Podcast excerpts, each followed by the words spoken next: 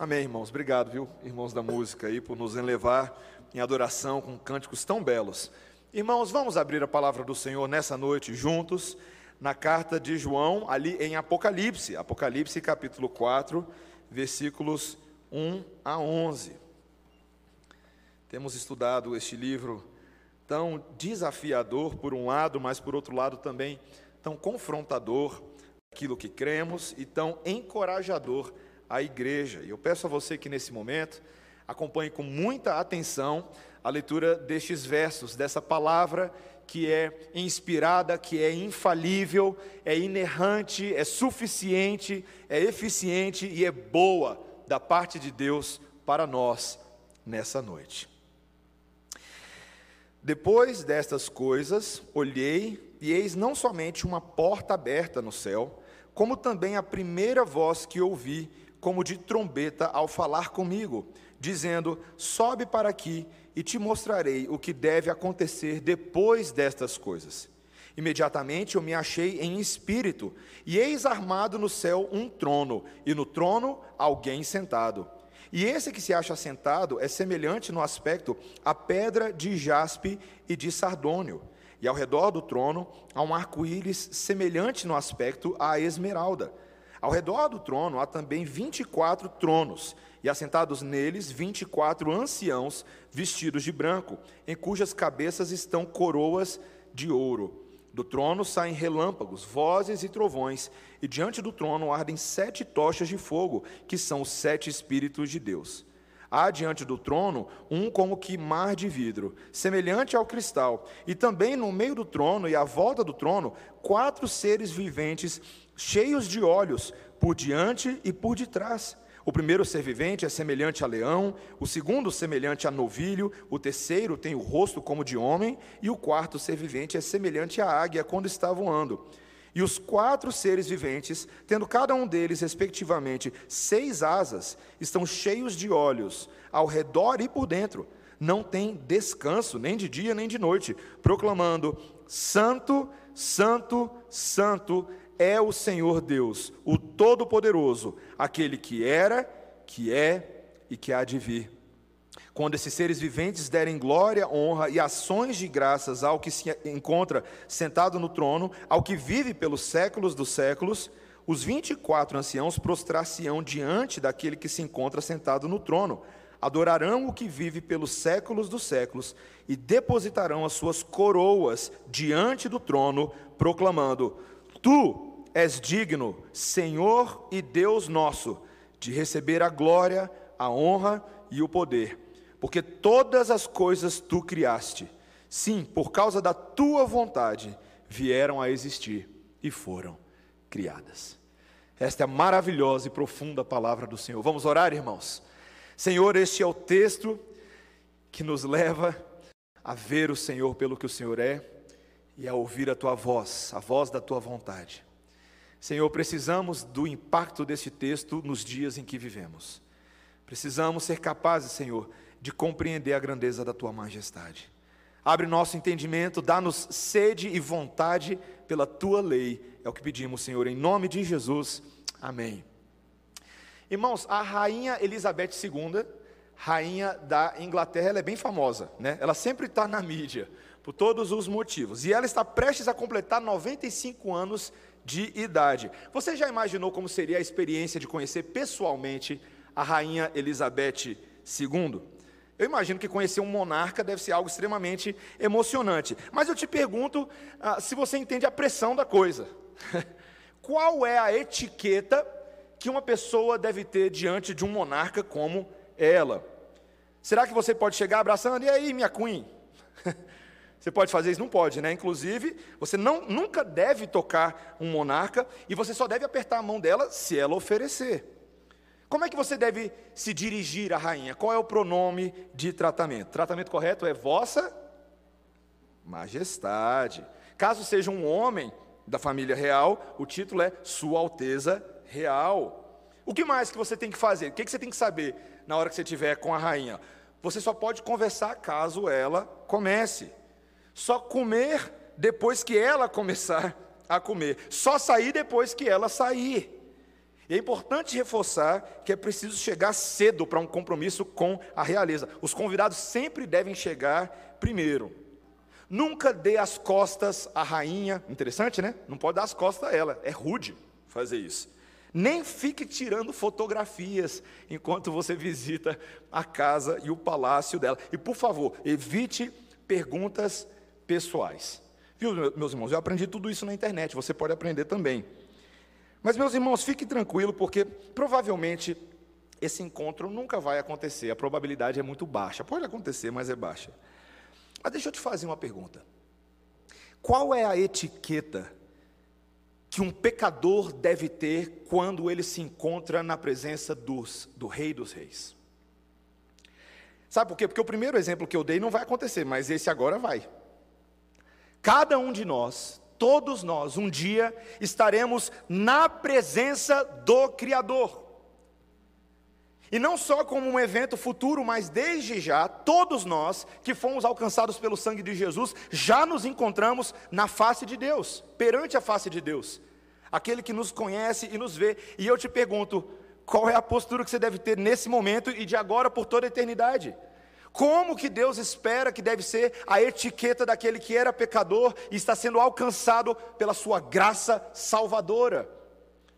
Meus irmãos, esse texto de hoje é sobre isso. Um texto que fala de três posturas que nós passamos a ter quando nos encontramos na presença desse rei, desde agora.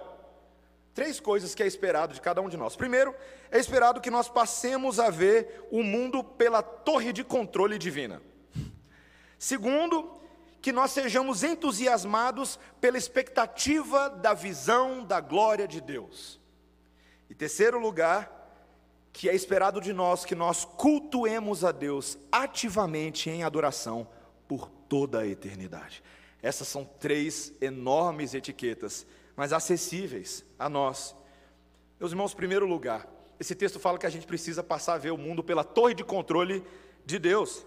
Meus irmãos, os capítulos 4 e 5 de Apocalipse, chegamos nessa sessão, é o primeiro trecho do livro que nos dá uma sensação realmente mais apocalíptica desse livro. Até o capítulo 3, provavelmente você fez assim: não, eu estou dando conta, está tudo certo. Aí chega o capítulo 4 e o bicho pega, meus irmãos. Aquelas cartas às sete igrejas finalizaram e terminaram com uma promessa muito clara, que o pastor Quaresma explicou na semana passada, lá no capítulo 3, versículo 21. Ao vencedor, dar-lhe-ei sentar-se comigo no meu trono assim como também eu venci e me sentei com meu Pai no trono, no seu trono. A promessa é reinar com Cristo. E agora o que é interessante é que os capítulos 4 e 5 nos levam à sala do trono do próprio Deus, de onde Cristo está reinando. Meus irmãos, esse texto de hoje, eu preciso que você deixe a Bíblia aberta o tempo inteiro, com o dedinho em cima do texto. Porque a quantidade de detalhes que a gente vai ver, você não pode desligar. Eu prometo que você vai ser levado a contemplar a Deus. Meus irmãos, a partir do versículo 1, depois que essas coisas acontecem, é o que ele diz aí no versículo 1, então João olha e ele vê uma porta aberta no céu. Serão agora, meus irmãos, revelados segredos divinos que não são comumente conhecidos dos homens.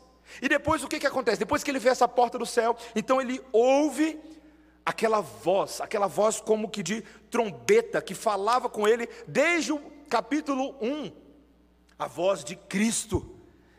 Meus irmãos, agora ele fala com ele e diz o que? Está escrito aí: sobe aqui e te mostrarei o que deve acontecer depois destas coisas. E aí, lá no versículo 2, ele diz: imediatamente me achei em espírito. Meus irmãos, aqui já no capítulo 4 começa a ter as grandes divisões escatológicas, as linhas que tem aí de Apocalipse. Os pré-milenistas acham que esse negócio de sobe aqui já é o arrebatamento. já está na hora do arrebatamento. Meus irmãos, a, a base para isso é muito fraca. Não é, não é um texto sobre arrebatamento, é um texto sobre uma revelação profética que João está recebendo na ilha de Pátimos. E veja que o versículo 2 garante que ele recebeu essa revelação em espírito. Veja, ele não foi fisicamente ao céu, Mas, meus irmãos, a semelhança de outros que foram convidados a subir à presença de Deus, lembra que Moisés, lá no Monte Sinai, teve que subir o monte para receber as tábuas, o decálogo lá em cima. E também Paulo foi arrebatado ao terceiro céu para receber aquelas revelações especiais. Agora, João também está dentro dessa linhagem de homens que vão receber simbolicamente uma visão do Espírito. E um detalhe importante exegético aqui. Meus irmãos, a gente não sabe dizer exatamente se essa visão que João está tendo, ela é mais simbólica do que literal ou mais literal do que simbólica. É uma visão. E isso causa aqui divisão de opiniões. Mas mesmo que seja uma visão que tenha elementos simbólicos, ainda assim ela é uma visão verdadeira. Deus usa símbolos para comunicar verdade. Não é porque é simbólica que ela é menos real. Então, meus irmãos, o que, que acontece aqui? O que, que João está vendo? Um trono. está armado um trono. E tem alguém sentado nesse trono. Meus irmãos, quem é esse alguém? O versículo 8, lá na frente, vai dizer para a gente que esse é o que? Está lá escrito no versículo 8: O Senhor Deus, o Todo-Poderoso. Faz uma pausa aí, porque não dá para pregar esse sermão normalmente, não, meus irmãos. João está vendo Deus sentado no seu trono, em toda a fulgência da sua glória, sendo adorado por assistentes celestiais, meus irmãos. Meus irmãos, desde o Antigo Testamento, alguns poucos profetas, como Isaías, no texto que nós lemos hoje, Isaías capítulo 6, quando ele vê a glória de Deus no templo e as suas vestes, as abas das suas vestes caindo por de cima do trono.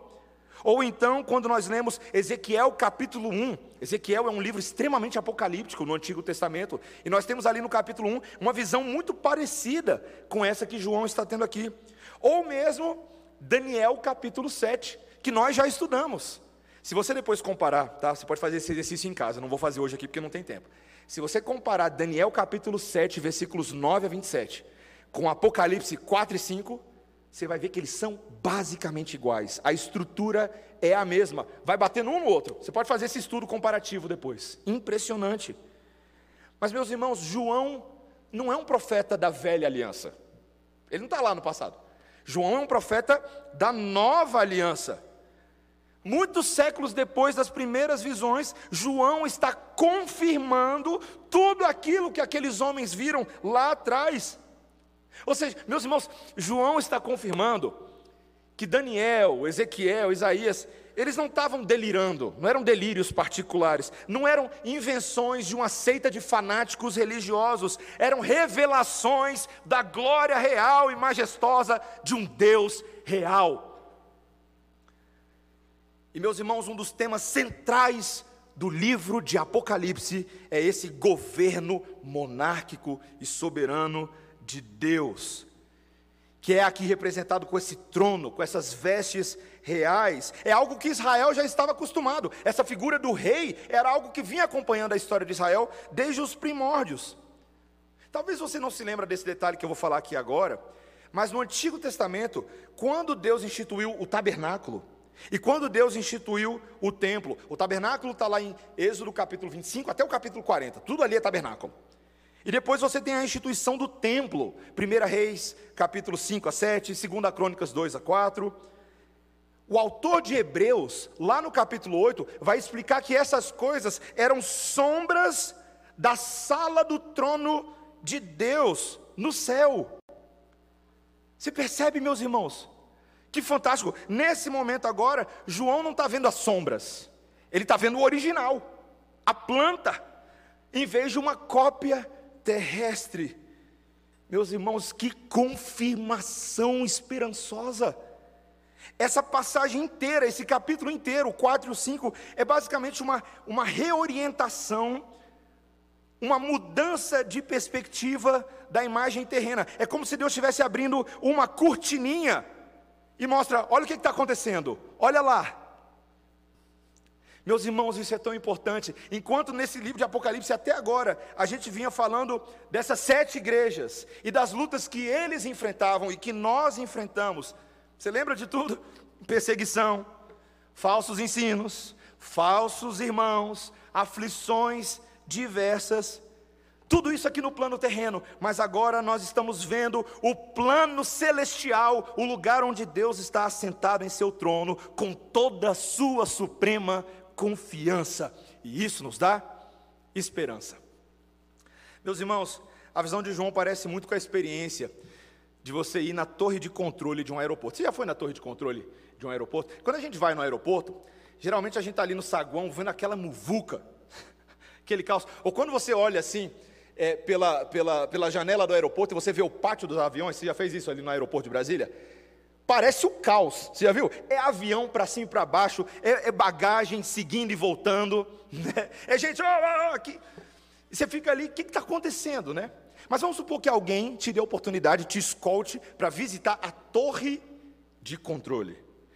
Eu tenho certeza, quando eu abrir as portas, ia falar assim: ah. Quando você olhasse todos aqueles computadores e a visão panorâmica que eles têm do pátio dos aviões, e as ordens que são dadas ali, as deliberações, os comandos, a coreografia de tudo que está acontecendo, e aí de repente toda aquela bagunça lá embaixo começa a fazer sentido. Parece bagunça, mas não tem nada de bagunça. Meus irmãos, o mesmo está acontecendo com João. Nessa visão, nós estamos sendo transportados para a torre de controle de todo o universo. E desse ponto de vista, através da compreensão do controlador com C maiúsculo e dos seus planos, as coisas se encaixam. E mesmo que elas se escapem a nossa compreensão um pouco, porque eu vou te garantir que você não vai, você não vai acertar todos os detalhes de Apocalipse. Mesmo que elas escapem um pouco a nossa compreensão, nós conhecemos aquele que compreende tudo. E a execução dele não pode e não falhará. Amém, meus irmãos? Você crê nisso? É assim que você sobrevive hoje em dia, tá? É quando você passa a ver a história e o mundo pela torre de controle celestial. Esse era o nosso primeiro ponto. Essa é a primeira etiqueta que deve ser adquirida. Mas veja que agora, em segundo lugar, meus irmãos, nosso segundo ponto, nós agora devemos ser entusiasmados pela expectativa da visão da glória de Deus. Meus irmãos, esses versículos 3 a 8, você precisa prestar atenção agora, amarra o cinto de segurança aí, tá?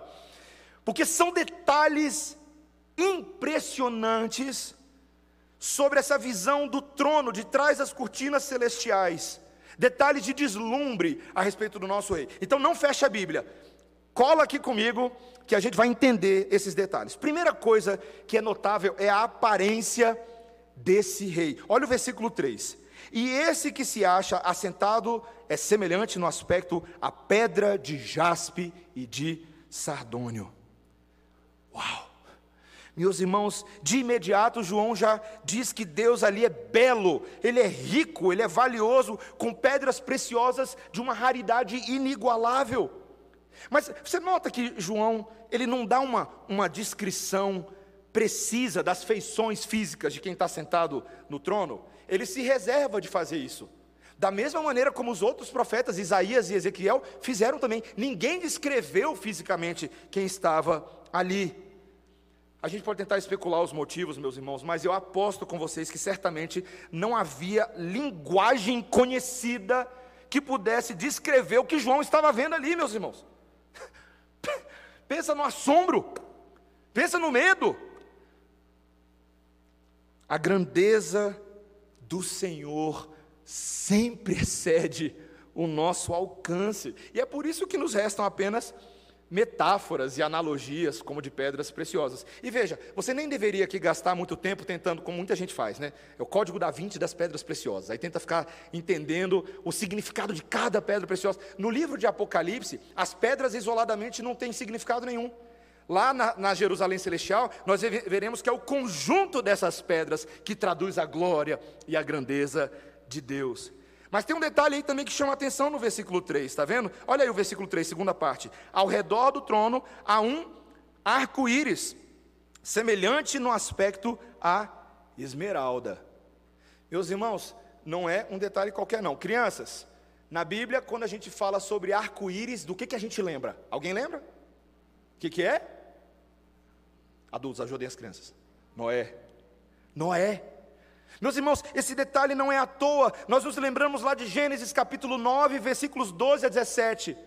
Quando, ao fazer um pacto com Noé, Deus coloca o seu arco no céu, um arco-íris, no qual ele promete que jamais destruiria a terra novamente com água e que ele protegeria o seu povo, porque aquilo era um pacto, um pacto de misericórdia. Meus irmãos, é tão maravilhoso que esse Deus assombroso também se revela como um Deus misericordioso para com pecadores e fiel às suas alianças.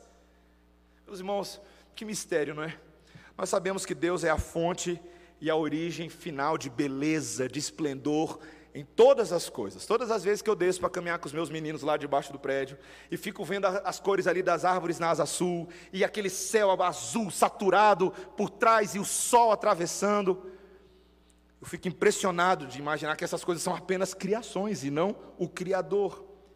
Mas, meus irmãos, esse arco-íris, ele nos lembra que essa misericórdia pactual de Deus, preste atenção, ela nos transfere beleza também. Como assim? Meus irmãos, a igreja e seus membros devem refletir o esplendor de Deus por meio de santidade nas suas vidas. Era o que Deus exigia de Noé, era o que Deus exigiu de Abraão, era o que Deus exigiu de Moisés, era o que Deus exigiu de Davi, e é o que Deus tem exigido de todo o seu povo em toda a história da redenção. Beleza em santidade. Só assim você pode ser uma pedra preciosa aos olhos de Deus. Pedro defendeu essa ideia lá em 1 Pedro, quando é, fez o chamamento ao povo: sede santos, como santo é o vosso Pai celestial. Essa é a beleza da igreja, da igreja. Refletir a glória do Senhor. Mas não são somente esses detalhes. Olha aí agora no versículo 4. O texto nos diz: Ao redor do trono há também 24 tronos, e assentado neles 24 anciãos vestidos de branco, em cujas cabeças estão coroas de ouro. Quem são, meus irmãos, esses tais 24 anciãos? Eu sei que você já cantou música que tem isso, né? Alguns suspeitam que aqueles poderiam talvez refletir aquelas ordens de sacerdotes que estavam servindo no templo no Antigo Testamento, né, lá em 1 Crônicas, capítulo 24, você vai achar isso. Mas o fato, meus irmãos, de eles serem presbíteros, que é literalmente o grego aqui, que tem autoridade e tem coroas, estão trajados como autoridades, simbolizam aqui como se eles fossem representantes do povo de Deus, autoridades. E aí esse número 24 começa a fazer sentido.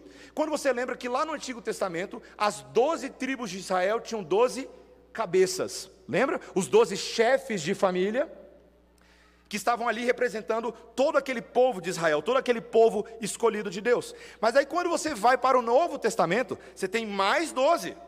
Não é verdade? Pedro, Tiago, João, num barquinho no mar da Galileia, todos os 12 apóstolos Todos os doze apóstolos são os cabeças, os líderes da igreja dentro da nova aliança. Não os cabeças como Cristo, mas são autoridades. Faz a soma aí. 12 com 12 dá quanto? E para você achar que eu não estou viajando, lá em, na Nova Jerusalém, capítulo 21, nós veremos exatamente que o povo de Deus estará representado, as tribos de Israel, a igreja da nova aliança, todos eles representados nessa Jerusalém, nas pedras daquela cidade. Meus irmãos, esse número 24 não é à toa, ele representa a totalidade e a unidade de todos os israelitas em Cristo, sejam os israelitas da antiga aliança ou os israelitas da nova aliança. Os crentes eleitos pela promessa dada a Abraão, Deus irá morar com eles.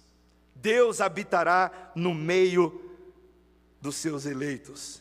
E você tem outras figuras, no versículo 5, agora veja, olha aí o versículo 5: do trono saem relâmpagos, vozes e trovões. Meus irmãos, que cena aterradora esse, esse trono.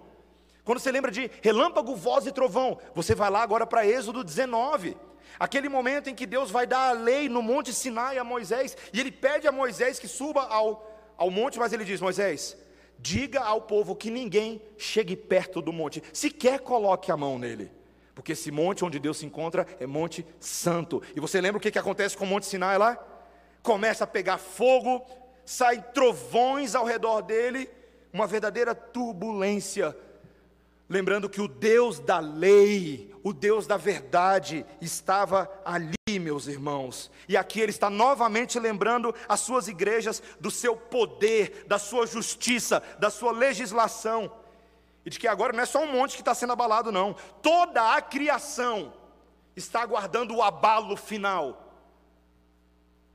O justo juiz e legislador julgará e julga de acordo com seu temível poder e sua lei. Ele acrescenta também aí no versículo 5: diante do trono, veja aí versículo 5, segunda parte, ardem sete tochas de fogo, que são os sete espíritos de Deus. E essa agora, pastor, o que são essas sete tochas de fogo? Você tem que lembrar de Zacarias capítulo 4. Em Zacarias capítulo 4, ali nós vemos as sete lâmpadas do Espírito, que é a luz original da qual aquele candelabro que tinha lá no tabernáculo apontava o candelabro de sete braços de Êxodo 25, 31. Meus irmãos, o que Apocalipse está mostrando é que esses sete espíritos, na verdade, são o único Espírito de Deus que habita em todas as suas igrejas, tanto aquelas sete igrejas, mas que representam todas as igrejas. Todas as igrejas devem refletir a luz de Deus que o Espírito traz. Esse é o testemunho da igreja no mundo. O texto continua, versículo 6: Há diante do trono um como que mar de vidro, semelhante ao cristal. Gente, esse mar de vidro aí, esse é o que dá dor de cabeça nos comentaristas. Esse aqui é o que divide opinião. Que negócio de mar de vidro, que símbolo é esse? Alguns pensam que é uma alusão lá, Apocalipse capítulo 15, versículo 2, que fala sobre mar, no senso de vitória de Deus. É uma alusão ao mar vermelho, quando Deus fechou ele sobre os egípcios. E ali a vitória de Deus sobre a iniquidade foi selada. Veja, poderia ser. Mas toda a linguagem desse texto é uma linguagem de templo. E faz muito mais sentido nós pensarmos no mar quando a gente relaciona com uma linguagem bem esquisita que aparece do nada lá em 1 Reis, capítulo 7, versículo 23. Quando o texto nos diz que Salomão estava construindo o templo e nos dando as especificações do templo, e aí lá no versículo 23, ele fala que lá no meio da construção, Salomão fez o mar de fundição. É uma expressão que aparece do nada, meus irmãos. Mas quando você começa a ler, esse mar de fundição que era redondo, de 10 côvados, de uma borda até a outra, e de 5 de altura, e um fio de 30 côvados era a medida da sua circunferência. Esse mar de fundição era como se fosse um tanque de bronze, guarda a palavra bronze, que ela vai ser importante em Apocalipse, tá? É um tanque de bronze que era usado para a lavagem cerimonial dos sacerdotes.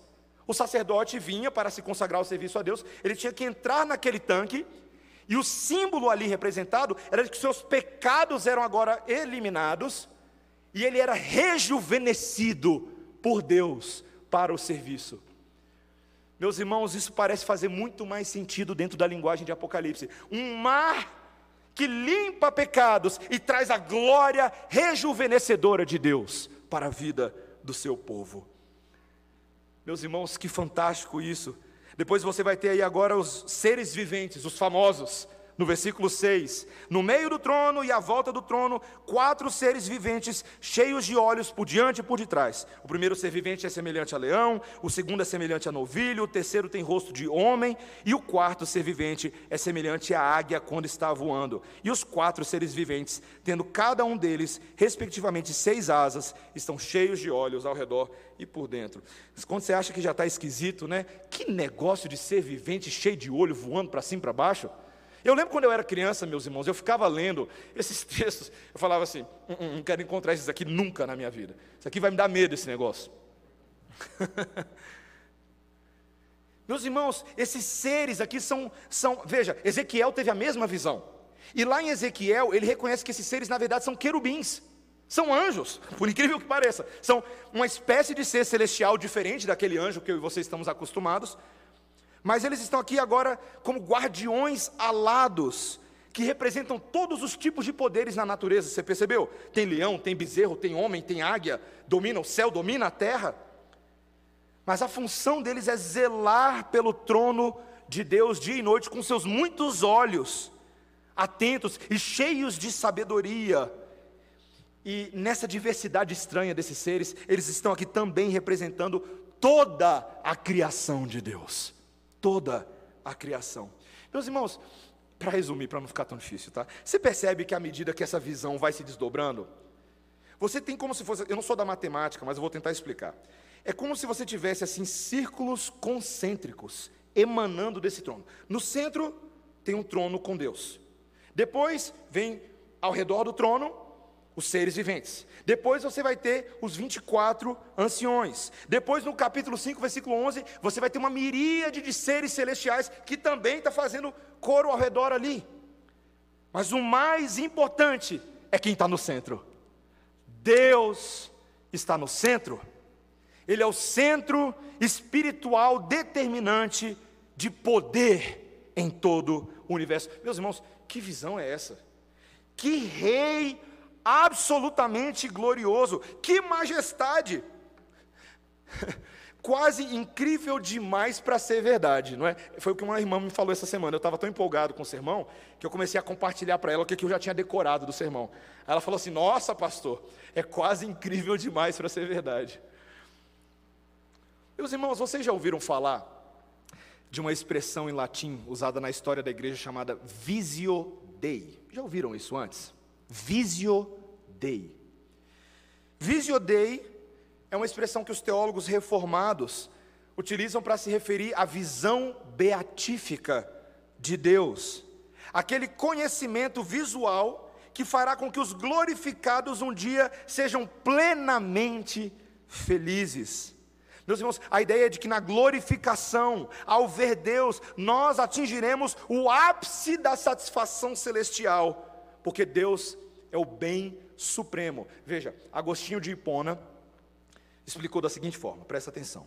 A visão de Deus possui uma capacidade única de satisfazer o desejo humano, ultrapassando absolutamente a capacidade de todo ser ou toda coisa criada. E aí Agostinho ele disse: tal visão é o sumum bonum, o sumo bem a luz pela qual a verdade é recebida e a fonte da qual as bênçãos são absorvidas. Para não ficar difícil para você, para tentar facilitar, talvez você conhece aquela pessoa, talvez você mesmo que já disse assim, rapaz, eu daria tudo para ver só um milagrezinho da Bíblia na minha vida. Você já falou isso antes? Deus, ó, pode multiplicar o pão lá em casa, Pode multiplicar lá em casa o azeite da viúva de Eliseu. O supermercado está tão caro, Senhor. Faz qualquer coisinha. Qualquer coisinha que o Senhor me der para ver na minha vida, já está bom demais para me dar um pouquinho de esperança nessa vida sofrida que eu levo. Meus irmãos, vocês já pensaram assim antes? Eu só quero dizer para vocês o seguinte: parece bom, mas é baixinho demais.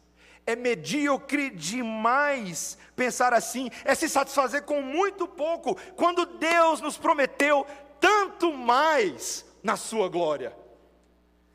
Meus irmãos, o próprio apóstolo João, quando ele escreveu a sua primeira epístola, no capítulo 3, versículo 2, 1 João 3, 2, ele disse assim: Amados, ainda não se manifestou o que haveremos de ser mas sabemos que quando Ele se manifestar, seremos semelhantes a Ele, porque haveremos de vê-lo como Ele é.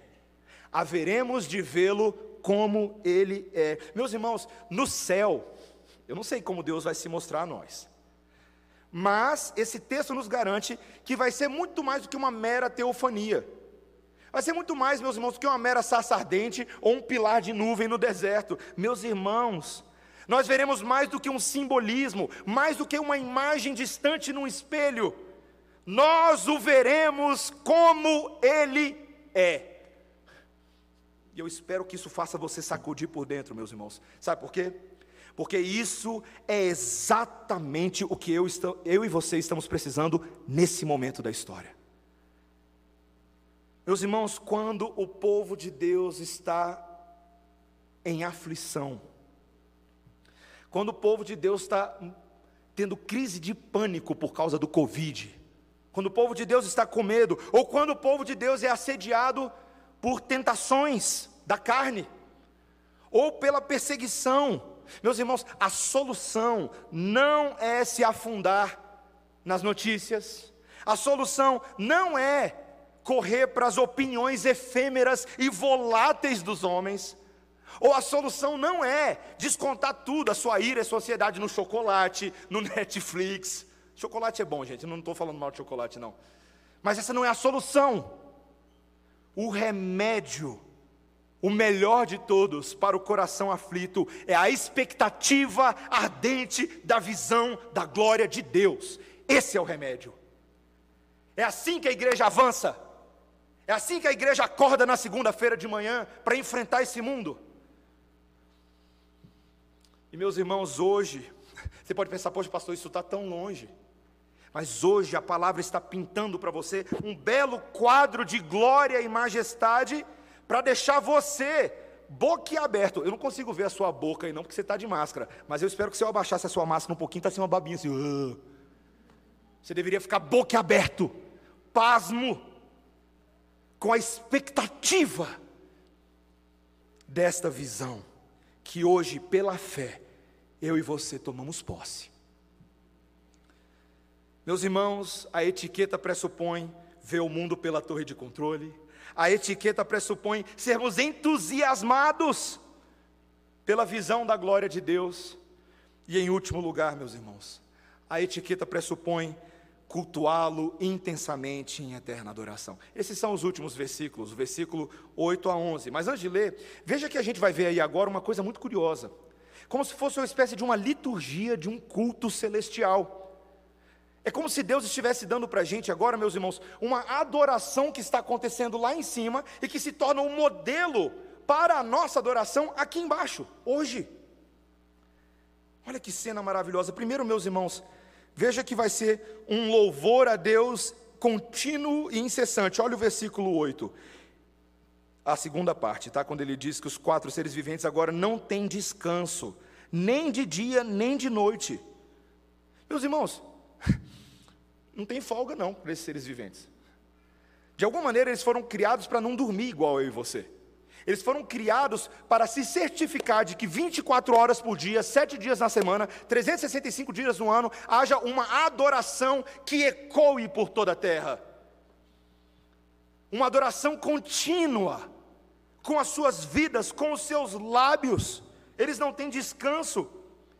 E o que é que eles estão gloriando. O que é que eles estão bem dizendo? É a santidade absoluta de Deus. Veja aí o versículo 8: Santo, Santo, Santo é o Senhor Deus, o Todo-Poderoso, aquele que era, que é e que há de vir. Meus irmãos, a coisa mais central para esses seres viventes é declarar a santidade de Deus. Não somente a santidade, mas também a eternidade, viu? Aquele que era, aquele que é e aquele que há de vir. Meus irmãos, eles estão se gloriando e se orgulhando nos atributos infalíveis da divindade triuna.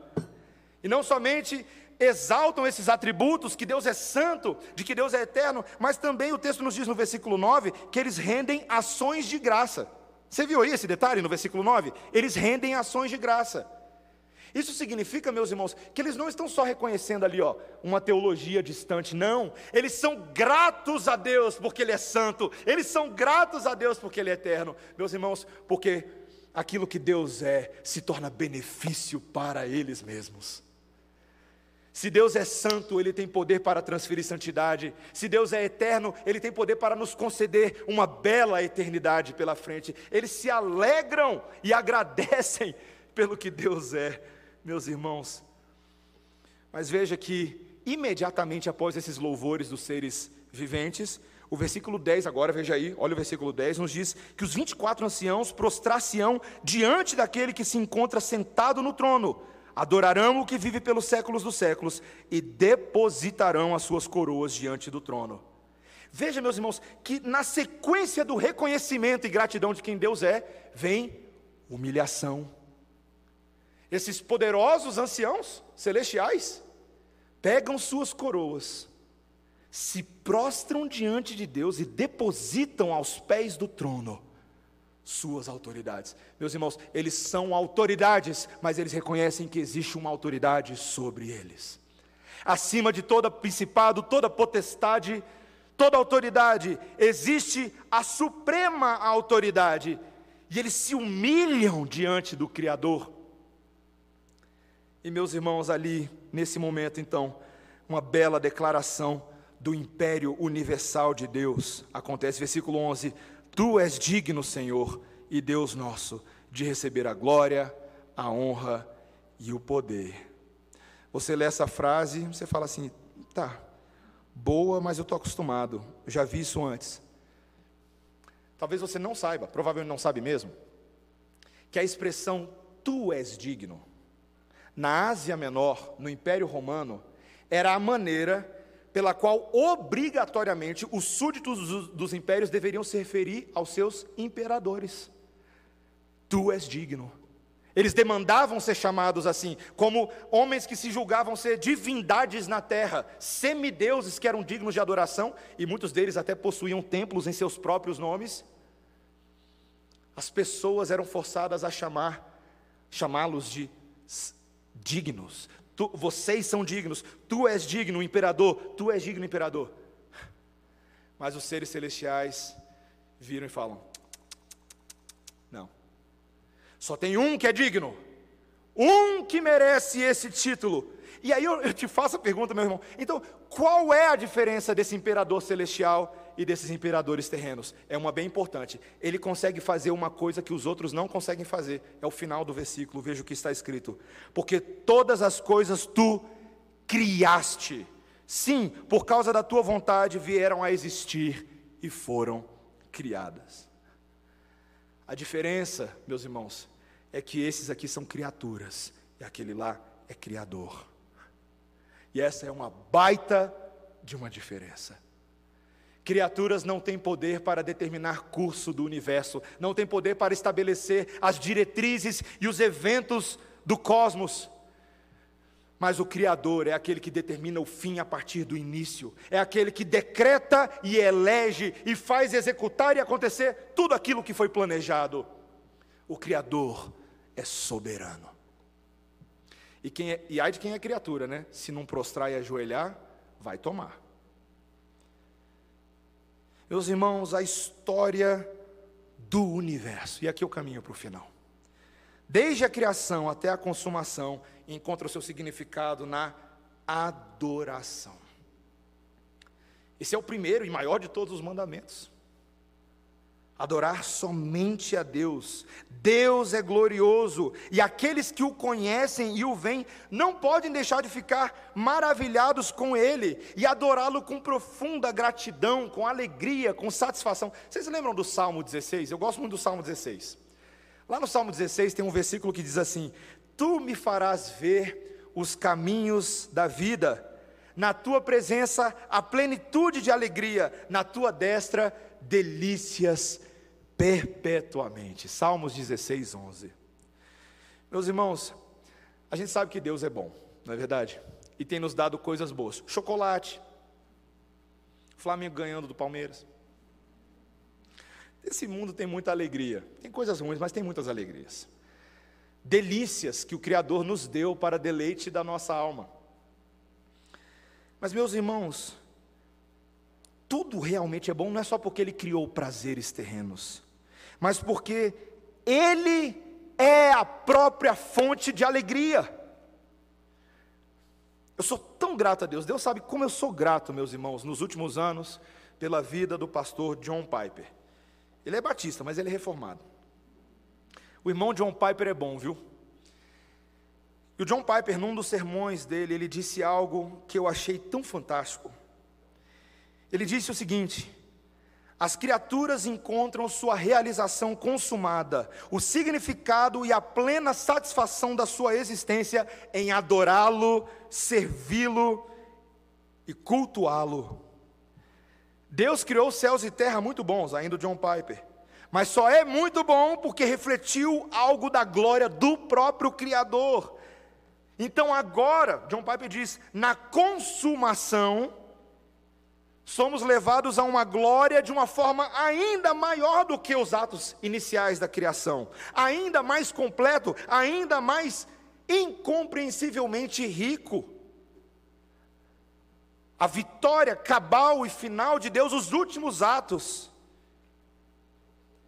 superarão, meus irmãos, todas as nossas expectativas.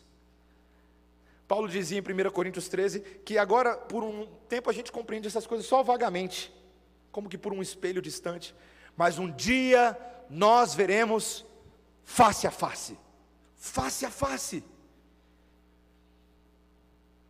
Culto é isso, meus irmãos. Esse é o coração de todas as coisas. Vern Poitras, um teólogo, disse: se isso é verdade, teologicamente e biblicamente falando, a sala do trono de Deus em Apocalipse 4 representa o coração do universo, o coração do significado, o coração da história e o coração das nossas vidas. Meus irmãos, em outras palavras, é isso. Nada mais importa, é isso aqui. Esse é o centro, esse é o tudo. E a minha vida e a sua vida serão verdadeiramente renovadas por meio da adoração ao Cordeiro Santo de Deus. É assim que as coisas mudam, meus irmãos. É assim que a esperança vem, é assim que a disposição para trabalhar, a disposição para perdoar, a disposição para crer nas promessas infalíveis de Deus, a disposição para abraçar a lei de Deus e obedecê-la, a disposição para amar a Deus acima de todas as ofertas desse mundo quando o nosso coração é enlaçado pela grandeza de quem Deus é.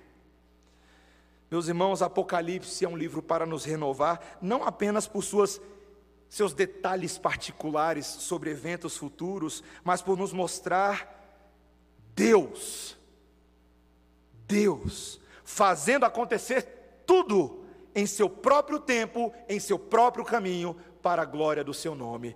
E eu te faço uma pergunta final.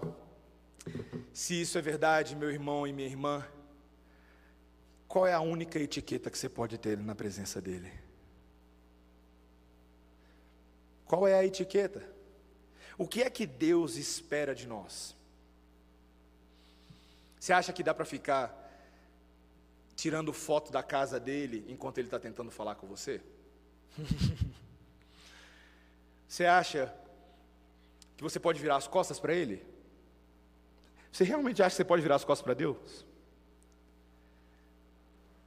Você acha que você pode. Oh, meus irmãos, é prático, tá? Veja, você acha que se ele tem um encontro conosco no culto solene, nós podemos chegar atrasado depois que ele chega? Porque às vezes a gente tem essa impressão de que culto é uma coisa muito abstrata. Culto é concreto. O que é que Deus espera de você? Ele é tão bom que, por misericórdia e graça, nessa noite, Ele pega você e eu, da forma como estamos sentados, e nos leva na torre de controle.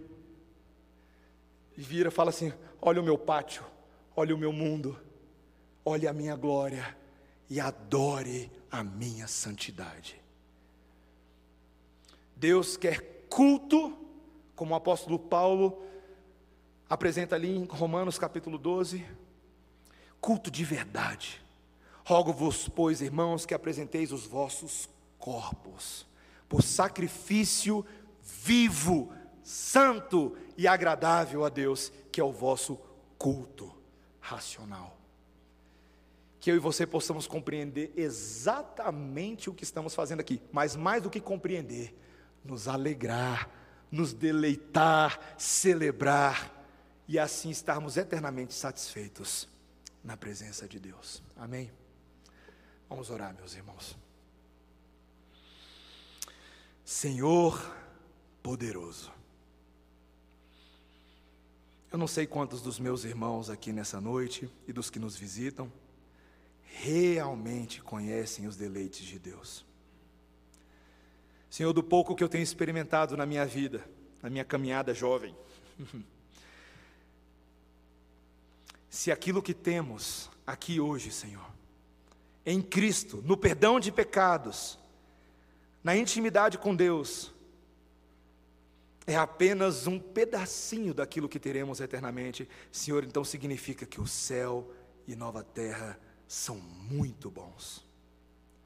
Porque o que o Senhor já nos tem dado hoje é incomparavelmente melhor do que vivermos uma vida para nós mesmos. O Senhor tem contentado a nossa alma, suprido o nosso ser, alegrado o nosso coração. O Senhor é aquele que tem poder para dar paz no meio da tempestade. O Senhor é aquele que tem poder para dar esperança ao mais desanimado de todos os homens. O Senhor tem poder para curar não somente a carne e a pele enferma, mas a alma destinada ao inferno. Senhor, mas isso é apenas um pedacinho de eternidade. Senhor, leva-nos, não pela força do meu argumento, nem pela altura do volume da minha voz, mas pela obra inequívoca do Espírito Santo. Leva-nos a amar o Senhor com todo o nosso coração, toda a nossa força, toda a nossa alma e todo o nosso entendimento. E que mesmo as bênçãos mais preciosas desse mundo empalideçam diante da tua glória inigualável. Conquista-nos definitivamente. É o que te pedimos, Senhor, em nome de Jesus. Amém. Vamos ficar de pé, irmãos. Nós vamos cantar um cântico